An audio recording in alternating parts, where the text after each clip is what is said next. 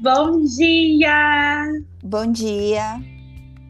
Hoje nós vamos começar mais um episódio do Mada Pod e como você já sabe, Mada é um programa de recuperação para mulheres que tem como objetivo primordial sua recuperação da dependência de relacionamentos destrutivos, sejam eles com maridos, esposas, filhos, colegas de trabalho, namorados, namoradas ou amigas, amigos, aprendendo a se relacionar de forma saudável consigo mesma e com os outros. E este é o Mada Pod. E todos os meses entrevistamos uma convidada que irá partilhar sua experiência com a programação, transmitindo a todas nós suas forças e esperanças com o intuito de nos recuperarmos desse problema e ajudarmos aquelas que ainda sofrem. Que bom que você nos encontrou! Você não está mais sozinha. E neste mês nós vamos falar um pouquinho sobre o sétimo passo.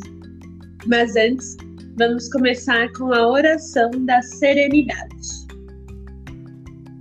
Deus, concedei-me a serenidade para aceitar as coisas que eu não posso modificar. Coragem para modificar aquelas que eu posso e sabedoria para perceber a diferença. Só por hoje funciona. Sétimo passo. Humildemente pedimos a Deus que nos livrasse de nossas imperfeições. Os defeitos de caráter são as causas da dor e do sofrimento de nossas vidas. Se contribuíssemos para a nossa saúde e felicidade, não teríamos chegado a um estado total de desespero. Tivemos que ficar prontas para o poder superior como nós o compreendíamos, removesse nossos defeitos. Decididas a nos livrar das atitudes destrutivas de nossas personalidades, chegamos ao sétimo passo. Não conseguindo lidar sozinha com nossos problemas, só percebemos quando transformamos nossas vidas em uma grande confusão. Ao admiti-lo, alcançamos um lampejo de humildade. Este é o ingrediente principal do sétimo passo. A humildade resulta de sermos mais honestas conosco. Temos praticado honestidade desde o primeiro passo. Aceitamos o fato de que éramos impotentes perante ao outro. Encontramos uma força além de nós e aprendemos a confiar nela. Examinamos nossas vidas e descobrimos quem realmente somos. Somos verdadeiramente humildes quando aceitamos e tentamos honestamente ser quem somos. Nenhum de nós é perfeitamente bom ou inteiramente mal. Somos pessoas com qualidades e defeitos e, acima de tudo, somos humanos. O sétimo passo é de ação. Chegou a hora de pedir ajuda e alívio ao poder superior.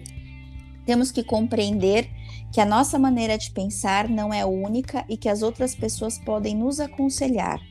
Quando alguém nos aponta um defeito, a nossa primeira reação pode ser de defensiva. Temos que compreender que não somos perfeitos. Sempre haverá espaço para o crescimento. Se quisermos realmente ser livres, ouviremos atentamente o que os companheiros têm a nos dizer. Se os defeitos que descobrimos forem reais e tivermos a oportunidade de mudar, certamente experimentaremos uma sensação de bem-estar. Esta é a nossa estrada para o crescimento espiritual. Mudamos todos os dias, aos poucos e com cuidado. Saímos do isolamento e da solidão e entramos na corrente da vida. Um dos perigos é sermos excessivamente dura conosco. Partilhar com os outros a recuperação é uma maneira de não nos tornarmos extremamente críticas a nosso respeito. Aceitar os defeitos do outro pode nos, ajudar a nos tornar humildes e abrir caminho para que nossos próprios defeitos sejam removidos. Muitas vezes, o poder superior se manifesta, ajudando-nos a co tomar conhecimento dos nossos defeitos. Uma nova atitude nos tornará mais aceitável perante nós mesmos e aos demais. Não terei expectativas muito grandes com relação a uma rápida recuperação do meu caráter. Preciso lembrar-me sempre de aceitar a ajuda do poder superior em tudo que estou tentando fazer. Humildade e paciência. Só por hoje. Ah, gratidão, gratidão. Agora nós vamos ouvir a nossa convidada. É uma honra tê-la aqui conosco. Gratidão por aceitar esse convite, partilhar sua experiência, que com certeza servirá de espelho para muitas companheiras que ouvirão. Antes da gente começar com as, as, as perguntas, você gostaria de falar alguma coisa para as companheiras que estão ouvindo a gente? É, primeiramente, eu agradeço a, ao meu poder superior e aqui somente pela graça de Deus que eu estou aqui, né? Gratidão a esse programa que salvou e salva minha vida todos os dias. Muito obrigada, companheira, pelo serviço amoroso e, e pela oportunidade, né? Eu não falo em nome de Mada, eu somente falo em nome das minhas experiências mediante esse programa que, que é milagroso para mim, que salva minha vida e que funciona, né? E que funciona se realmente eu me entregar para ele. E é isso. Ai, gratidão, gratidão. Então vamos lá. É, o que para você são defeitos de caráter? Qual que foi o caminho para identificá-los?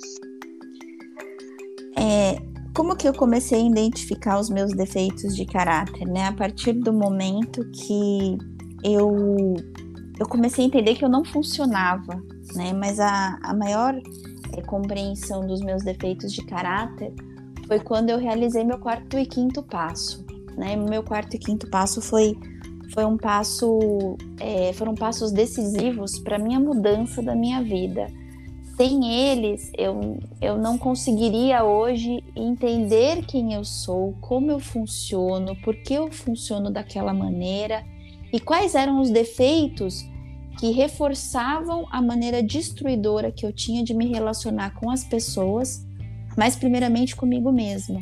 Então, a clareza dos meus defeitos de caráter vieram quando eu consegui ter a honestidade e a minuciosidade de escrever meu inventário. Então, quando eu coloquei no meu inventário tudo quem eu era, o bom, o ruim, e consegui falar para mim, para Deus e para as outras pessoas aquilo que eu tinha de podre, mas aquilo também que eu tinha de bom, é, me deu a condição de eu ter uma coisa que eu nunca tinha tido, clareza. Porque eu não tinha nem é, conhecimento de quem eu era eu não tinha noção de como eu era. Né? E essa clareza, ela se deu eu, eu proferir o meu quinto passo, né?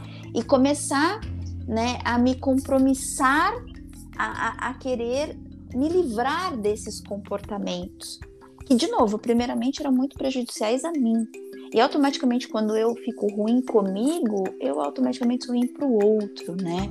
Então, foi dessa maneira que eu consegui identificar quando realmente me foi dado os retornos do meu quinto passo, que eu era um trem desgovernado, que eu era grandiosa, que eu era orgulhosa, que eu era responsável por tudo que eu me fazia, né? que, não, não, que eu não era mais vítima, que eu era cheia de autopiedade, manipuladora, controladora. Né? Então foi ali que eu entendi eu funcionava dessa maneira. Eu não escolhi ter essa doença, eu não escolhi, né? Mas a partir do momento que eu tenho, é, esse era o único modo que eu sabia viver, que eu sabia praticar, né? E o quarto e quinto passo, ele me deu esse direito, né? ele me deu essa liberdade, ele me deu essa condição de não precisar mais agir daquela maneira tão destruidora comigo e automaticamente com todos os outros relacionamentos que eu tinha, né? Porque eu consegui começar a olhar, a olhar para mim com uma humanidade, né? Com uma, uma, uma pessoa como outra qualquer, com, com isso que a gente acabou de ler, com o bom e com o mal, mas com a condição, a possibilidade, né? De, de, de tirar essa imperfeição que tanto me trazia dor. Legal.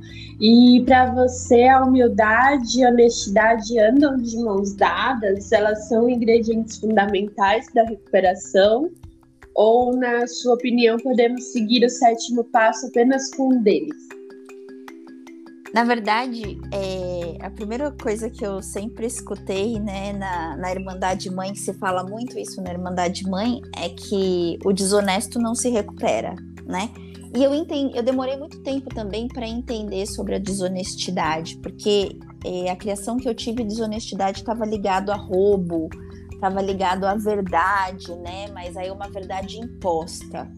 Eu entendi que a desonestidade é quando eu faço coisas forçadas que eu não quero, ou quando eu pratico atos, né, é, das minhas imperfeições, né, eu pratico os meus comportamentos destrutivos e que na verdade aí eu não estou tendo nenhuma humildade, na verdade eu estou tendo orgulho, grandiosidade. Então eles caminham juntos porque a partir do momento que eu sou honesta, eu tenho que ser humilde. Porque senão eu não consigo.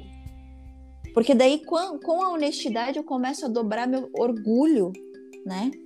E aí eu começo a entrar na humildade para poder me melhorar, para poder entregar para um poder superior que eu concebo na forma como eu concebo, como eu pratico, né? Que ele me ajude nesse processo. Então, raramente vimos alguém fracassar tendo cuidadosamente seguido o nosso caminho. Os que não se recuperam são pessoas que não conseguem ou não querem se entregar por completo a este programa simples, em geral, homens e mulheres que, por natureza, são incapazes de ser honestos consigo mesmos. Existem tais desafortunados, não é sua culpa. Parecem ter nascido assim. São naturalmente incapazes de aceitar e desenvolver um modo de vida que requeira total honestidade, suas chances são inferiores à média. Existe também as que sofrem de graves distúrbios mentais e emocionais, mas muitas delas se recuperam se tiverem a capacidade de serem honestas. Nossas histórias revelam, de uma forma geral, como costumávamos ser, o que aconteceu e como somos agora. Se você chegou à conclusão de que quer o que nós temos e deseja fazer todo o possível para obtê-lo, então estar pronto diante de dar alguns passos, né? Ou seja, o desonesto não se recupera, né? Então, é, a desonestidade, ela é um, algo é, corrosivo, né? E a honestidade, ela é algo que limpa, né? E a humildade, ela traz o amor. E, e, e eu acredito que quando eu entrei na a primeira vez que eu entrei numa sala de Mada, que foi a minha principal irmandade, algumas boas 24 horas, ali eu acho que eu reconheci pela primeira vez a honestidade e a humildade, porque eu percebi que eu não estava mais conseguindo, que sozinha do meu jeito não estava funcionando. Eu estava dentro de um relacionamento que estava destruindo a minha vida. Eu era completamente desonesta comigo, eu me forçava a fazer coisas que eu não queria, em todos os sentidos, para satisfazer uma vontade de uma pessoa que só me machucava e com isso eu só alimentava mais a minha autopiedade. Né? Eu era desonesta no meu trabalho, eu era desonesta com a minha família, eu era desonesta com as pessoas, mas acima de tudo eu era desonesta comigo. Então acho que quando eu adentrei numa sala, eu tive a humildade, a oportunidade de virar, eu não dou conta. Eu não consigo mais sozinha. Eu tô sofrendo, eu preciso de ajuda. E foi a melhor atitude que eu fiz por mim. Foi a melhor honestidade que eu tive por mim. Foi entrar naquela sala e dar uma partilha honesta. Onde eu, não, eu nunca me esqueço dessa partilha, porque eu tava num relacionamento que eu não podia não pentear o cabelo. Que eu não podia dizer não, porque eu tinha que praticar sexo com ele todas as vezes que ele queria. Que que ele me forçava a fazer coisas que iam além da minha dignidade e que eu aceitava. E que eu aceitei um pai ou uma mãe abusivo longos anos da minha vida. Que eu aceitei muitas coisas, que eu fiz muitas coisas ruins comigo por ser desonesta. Por não ser humilde, por achar que eu dava conta, que eu era forte, que eu podia. Tudo isso era um orgulho mascarado através de uma ferida enorme. Eu fui abusada sexualmente na minha infância. Eu fui abusada sexualmente com violência na minha adolescência. Eu fui abusada por pessoas de confiança que não deviam me abusar. E ali eu aprendi a desonestidade. Né? Foi ali que eu fui. Eu aprendi a desonestidade dentro do meu lar. Mas era a única coisa que eles podiam fazer, que eles tinham. Mas com o sétimo passo, eu tenho a condição de ser diferente, de fazer diferente. E de ter um, um Deus maravilhoso que me ajuda nessa jornada. Que é outra coisa que eu aprendi, que é jornada. E que eu posso me desfrutar ao longo desse processo com leveza. Que é só por hoje, que é dia a dia, que é passo a passo, que eu não tô mais sozinha. Então, eu, eu gosto muito de também de ler da humildade, que ele fala, não pode haver humildade absoluta para nós seres humanos. Na melhor das hipóteses, podemos apenas vislumbrar, vislumbrar o significado e o esplendor desse ideal perfeito, né? Exatamente o que significa humildade para hoje como reconhecemos quando o encontrarmos, né? Eu acho que é quando eu dou graças a Deus que eu não estou exercendo os meus pecados, que eu não estou exercendo os meus defeitos de caráter, né? A coisa que fica mais alarmante dessa minha cegueira, da desonestidade, é o orgulho e como eu justifico tudo isso, né? Essa a minha autojustificação que eu fico, que é ilusória, né? Que acaba de novo é, distorcendo a universalidade do amor. E para eu entender se eu estou sendo desonesta e estou sendo orgulhosa, e aí automaticamente eu começo a ser humilde e orgulhosa, é quando eu começo a investigar a mim mesma eu começo a investigar os meus defeitos de caráter. Então, essa dupla dinâmica com a boa vontade e com a mente aberta é onde eu pude experimentar e gozar de uma nova liberdade e de algumas promessas que esse programa nos traz. Legal. E quando foi que você percebeu que estava executando o sétimo passo na sua vida?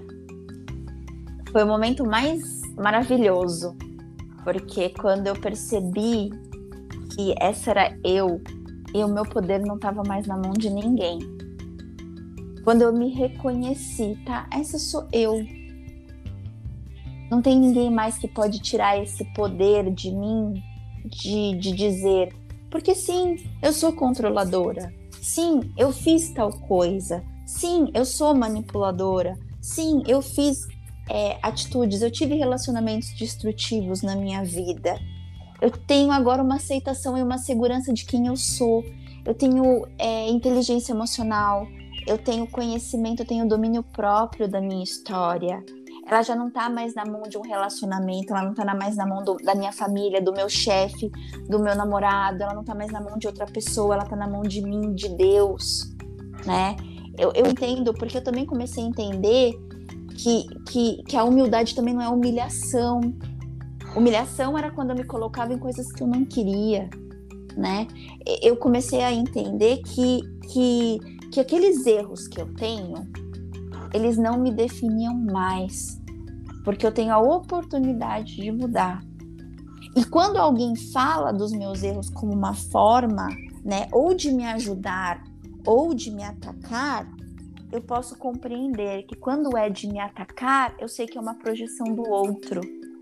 E isso já não me mais me machuca. Mas quando é uma forma de construir uma nova liberdade, eu posso me investigar, me humildar e mudar. Então essa segurança também, de novo, ela só se deu pelo quarto e quinto passo. E pelo sexto, né? Quando prontamente, ou quando, ou seja, estou pronta e humilde para olhar com isso, né?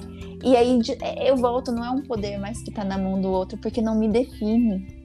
Porque hoje eu tenho realmente propriedade de saber quem eu sou, de poder trabalhar aquela lista, né? E que vai ser pro resto da vida ainda bem, né? Porque morrer de tédio eu não vou. Eu todos os dias posso olhar o meu jardim.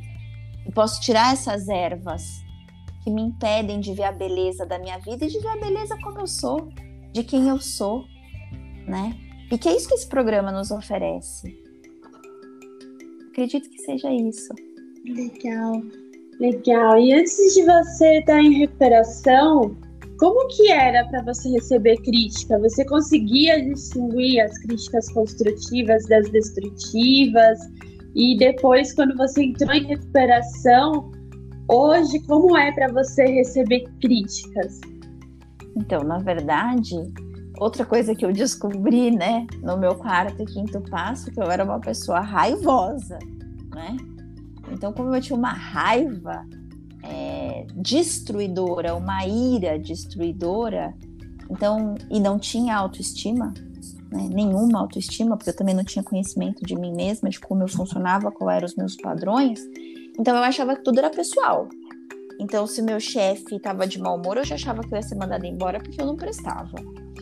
Se minha mãe, que é uma pessoa disfuncional, ou seja, minha família, que é uma família disfuncional, minhas irmãs disfuncional, acontecia alguma coisa, eu achava que o problema era eu, né? Eu vivia dentro de um relacionamento em que a pessoa reafirmava todos os dias que o problema era a minha pessoa. Então, qualquer coisa que faziam para mim, eu achava que era pessoal. Eu acreditava e eu reagia como com fúria. Como eu não, eu, não, eu, eu não tinha essa condição de que eles não me definiam mais, aqueles meus defeitos, aquelas críticas, então eu achava aquilo como uma ofensa, porque eu tinha muito a máscara da autopiedade, e aí automaticamente eu era reativa, eu reagia com raiva, eu ficava agressiva, eu não sabia conversar.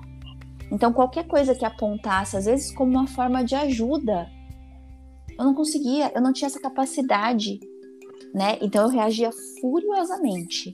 Eu sempre reagia com muita raiva, com muita agressividade, é, ou eu implodia.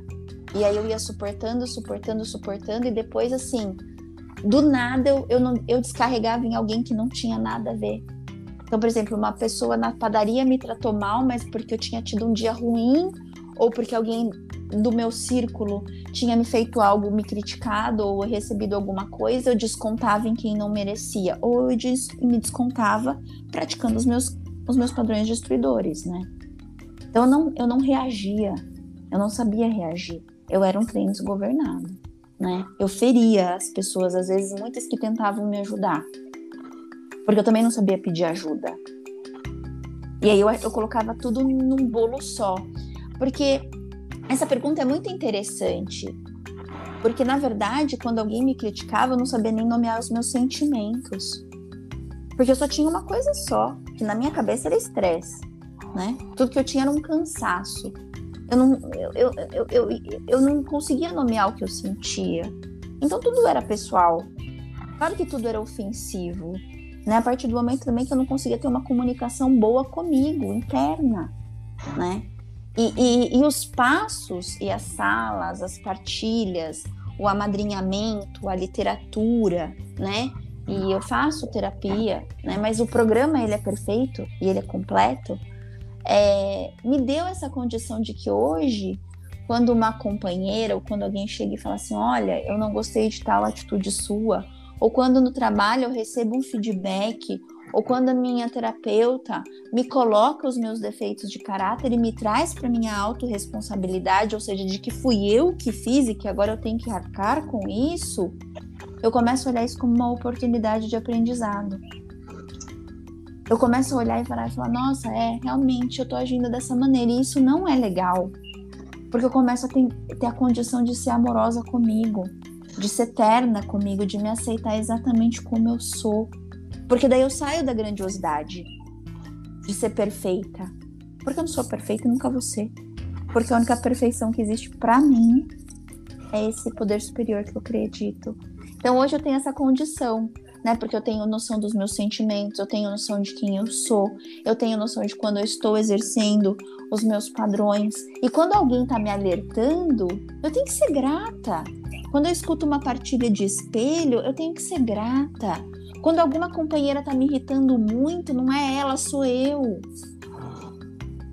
E sabe como isso também me ajudou muito a entender também tudo isso? Foi fazendo serviço. Praticar o serviço também foi uma forma, porque as outras companheiras podiam me ajudar a praticar um serviço, fazer algo pela Irmandade que eu nunca soube, que é me colocar no lugar do outro. Então, o serviço também foi uma ótima maneira de eu aprender, né? A olhar com humildade aquilo que eu preciso modificar. Legal. E isso já dá um gancho aqui para a próxima pergunta, em que é, como que foi é, para você, em algum momento, você se sentiu dura consigo mesma? É, você falou bastante da, da questão né, de, da, da maleabilidade. É, como que foi para você se tornar essa pessoa mais maleável com seus defeitos e entender esse seu processo? Então, acho que esse é um grande desafio que eu tenho todos os dias, né? É a rigidez. Primeiro que eu vim de uma família rígida, né? Errar na minha família não existia, pedir ajuda na minha família não existia. Tem que dar conta sozinha, né? E nada mais é que isso é um, era um, uma grandiosidade, é eu querendo ser Deus. Né? Quando eu tento ser Deus, eu começo a ser rígida, porque eu quero ser perfeita. Porque me tira da minha humanidade. Então eu sou rígida, né? E aí é onde eu coloco é a humildade, porque a humildade me tira do trono de Deus, que está muito bem preenchido e não é por mim. Então é, é, é, é, esse é o processo que eu quebro todos os dias, essa rigidez. Né? Eu sou humana, eu sou passível de oportunidades de aprendizado todos os dias. E eu só comecei de novo a quebrar tudo isso quando eu comecei a identificar meus padrões, quando eu comecei a me conhecer, quando eu me prontifiquei a ser diferente. E aí também a partir do momento quando eu comecei a me deixar receber amor, primeiro por mim e depois pelo próximo, de uma maneira mais genuína, com tudo, que cada um como eu é fruto de uma história é, é para mim é, essa pergunta ela está muito relacionada à grandiosidade. É eu ficar no lugar de Deus. É eu ficar com a metralhadora atirando para todo mundo e para mim como as coisas têm que ser. Né? As coisas são do jeito que são. Serenidade para aceitar aquilo que eu não posso modificar. A única coisa que eu posso modificar sou eu mesma. A única coragem que eu tenho que ter comigo a única que eu tenho que ter bondade é comigo, automaticamente isso reflete. E aí eu percebi que isso foi mudando a qualidade dos meus relacionamentos. Isso mudou muito a qualidade dos meus relacionamentos, comigo e com todo mundo que está ao meu redor. A agressividade melhorou absurdamente. Eu comecei a ser mais compassiva comigo. Eu comecei a rir de mim mesma. Né? Uma coisa que eu nunca consegui foi rir de mim mesma, foi rir das minhas imperfeições. Eu tive uma condição de também ter outra coisa que eu nunca fui, porque é poder ser leve. Eu não, eu não precisava mais ser personagem.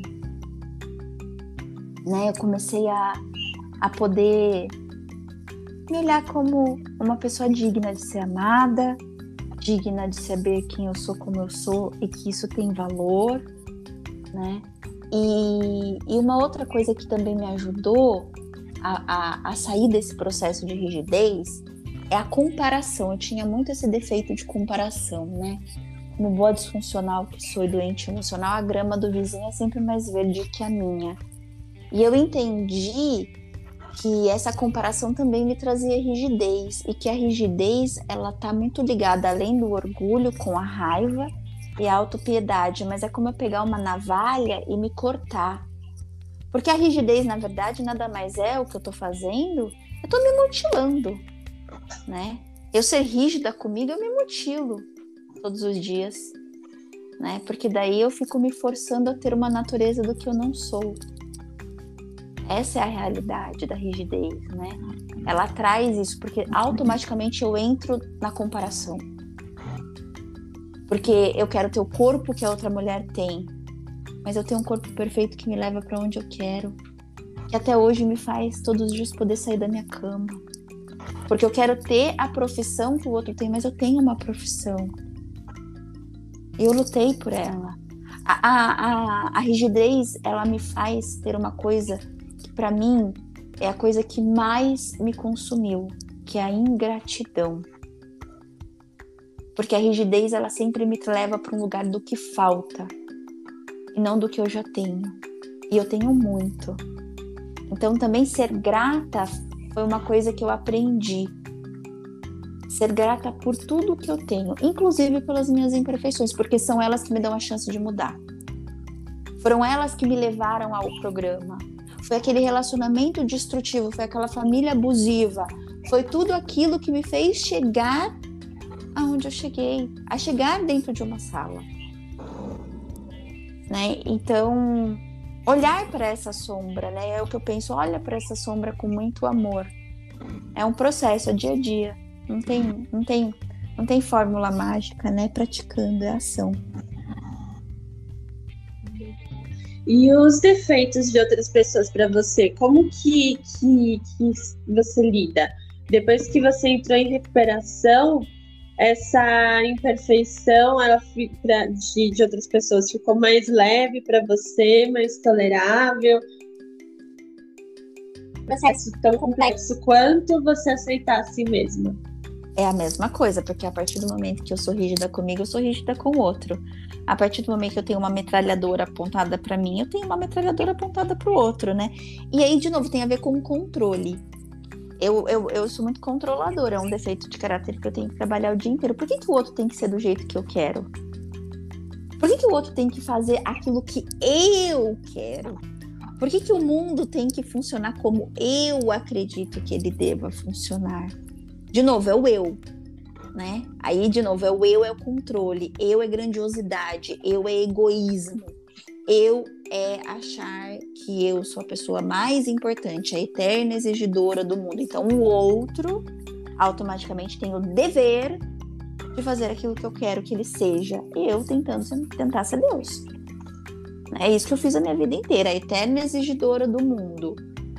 A eterna querendo que o mundo funcione dentro dos meus padrões. Isso, isso para mim eu era, eu, é muito grandiosidade né? Muito querendo ser Deus, é completa desonestidade e, e orgulho, né? E, e aí, quando eu entendi que eu não sou perfeita, que ninguém tem que fazer nada do que eu quero, né? E que as pessoas são do jeito que elas são, só me cabe a aceitação, né? De novo, a serenidade. Então, como é que eu vou me relacionar com alguém se eu quero que a pessoa seja aquilo que eu desejo? Então, eu tô privando a pessoa da liberdade dela. Então eu quero que ela seja um fantoche, um boneco. E aí eu comecei a pensar, por que que eu quero, né? Por que, que eu quero eh, que essa pessoa seja daquele jeito? Por que, que quando eu tô com um namorado, ou quando eu tô dentro de um trabalho, de uma relação, as pessoas têm que ser do jeito que eu, que eu quero que elas sejam? Porque elas, na verdade, no fundo, quando eu faço isso, eu esqueço de olhar para mim. Porque aí é muito mais fácil. Eu esqueço de mim e começo a projetar no outro aquilo que eles têm que fazer. É uma forma de defesa né? É uma forma de defesa doentia. Então, eu quero que meu namorado seja desse jeito, eu quero que ele pratique tal atitude, eu quero que meu chefe faça tal coisa, eu quero que minha amiga isso. Ó lá, é, eu, eu, né? Eu, eterna exigidora. Né? Então, essa rigidez nada mais é porque pra, eu acho que é uma máscara que eu tinha e carrego. Se eu não deixar, eu exerço ela rapidamente, porque está muito ligado ao controle meu controle, né, de querer ser controladora. E de novo, controle para mim é falta de fé, é quando eu não entrego, né, para um poder superior as coisas que eu preciso entregar e deixar ele agir. É fluir, né? E, e, um padrão que eu tinha era muito de colocar as pessoas dentro de uma fantasia ilusória e irreal que eu criava para não ter intimidade verdadeira muito dessa questão de eu criticar os outros, de eu colocar uma rigidez em mim e no outro, principalmente no outro, é para que ninguém se aproxime de mim. Isso era um modo de defesa e de funcionalidade que eu tinha absurdo, que é a falta de intimidade verdadeira. Medo. Né? Medo da pessoa descobrir quem eu sou, medo da pessoa me machucar, medo. E aí, de novo, automaticamente o que eu fazia? Exercia o controle, exercia a rigidez exercia a crítica excessiva, né? Por quê? Porque eu não quero que ninguém se aproxime de mim. Porque amar o meu vizinho e construir a sua cerca não significa crítica. é limites. São coisas completamente distintas que eu também só aprendi nesse programa. Limites e rigidez são coisas completamente diferentes. Rigidez é doença. Limites é assertividade e é saúde emocional. E limites saudáveis que eu aprendi começando comigo. E aí eu consigo colocar no outro e eu não preciso ser rígida, porque eu sei ser assertiva e sei pôr a minha cerca. Então foi essa forma também que eu aprendi a construir. Os limites, ele não me traz, ele me dá o direito, na verdade, de não precisar ser rígida. Porque hoje eu sei. Acredito que seja isso. Bacana. Bom, nós estamos chegando aqui ao final de mais uma da POD. E antes de encerrarmos, a companheira gostaria de deixar mais alguma mensagem para as companheiras que estão nos ouvindo? Sim, eu queria terminar com uma oração do Dr. Bob, né? Que ele fala sobre humildade e que particularmente eu leio ela todos os dias. Que diz que a humildade é o silêncio perpétuo do coração, é estar sem problemas, é nunca estar descontente, contrariado, irritado ou ofendido. É saber que nada é feito contra mim, mas apesar de mim. Significa que quando eu for desprezado ou repreendido, eu tenho um lar abençoado dentro de mim onde eu posso entrar, fechar a porta, ajoelhar-me perante ao meu Pai em silêncio e estar em paz, como num mar de calmaria, quando tudo ao meu redor está aparentada agitação. E eu queria dizer para qualquer mulher que sofre, por qualquer relacionamento destrutivo, não importa de qualquer natureza, esse programa funciona. Esse programa salva vidas. Vale a pena.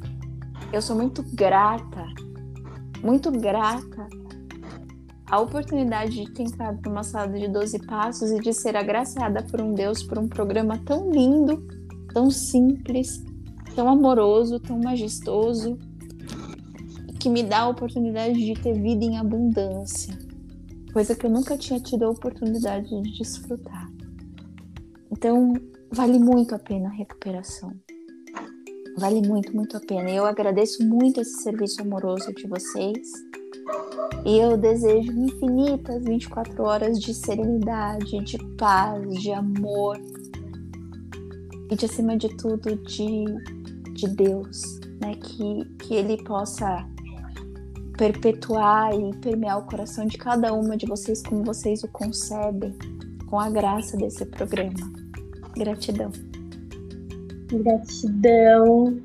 E nós agradecemos a companheira por partilhar sua mensagem de esperança, força e fé e nós que começamos a trabalhar os 12 passos para nos recuperar da dependência de relacionamentos destrutivos, agora descobrimos que por meio desses passos embarcamos em uma jornada de crescimento espiritual para a vida inteira. Do isolamento da obsessão por pessoas, nós emergimos para o novo mundo caminhando de mãos dadas com o nosso poder superior e com as nossas companheiras, estamos explorando este novo mundo utilizando os grandes princípios espirituais contidos nos 12 passos como mapa para nos guiar pelo caminho. Seguimos com gratidão as pegadas de muitas outras que passaram por este caminho antes de nós e estamos gratas por estar deixando nossas pegadas para outras perseguirem. Nós que vivemos este programa não carregamos simplesmente a mensagem, nós somos a mensagem. A cada dia que vivemos bem, estamos bem e incorporamos a alegria da recuperação, nós atraímos outras mulheres que querem o mesmo que encontramos em Mada. Ficamos felizes em compartilhar nosso segredo, os 12 passos de Mada, que dão força a cada uma de nós para viver bem e estar bem, um dia de cada vez, e as 12 tradições de Mada que nos ensinam a conviver. Nos acompanhe no Instagram, arroba Mada São Paulo, e até a próxima. Lembre-se, E o segredo está no próximo Mada Pod. Tchau. Tchau, gratidão.